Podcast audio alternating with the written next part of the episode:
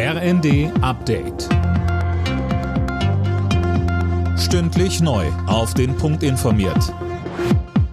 Ich bin Daniel Bornberg. Guten Tag.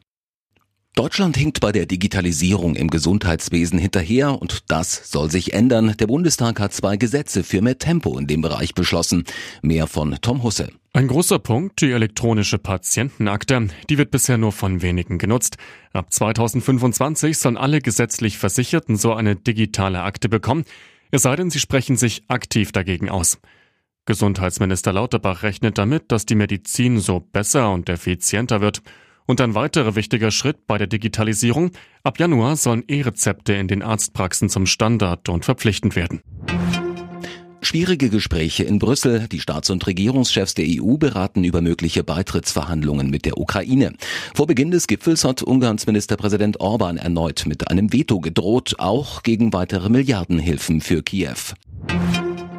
Die deutschen Bauern gehen gegen die Sparpläne der Ampel auf die Barrikaden. Für Montag ist eine erste Demo in Berlin geplant.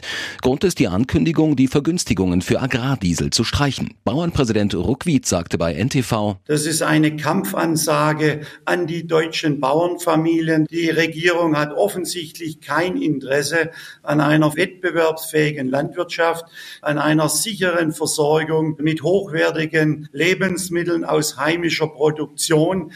Dieser Vorschlag ist absolut inakzeptabel. Der muss zurückgenommen werden. Die Bahn stockt rund um Weihnachten und Silvester ihr Angebot auf. Zwischen 20. Dezember und 1. Januar sind 60 Sonderzüge unterwegs. Sie sollen vor allem auf stark nachgefragten Verbindungen zum Einsatz kommen, wie Berlin, Göttingen, Frankfurt.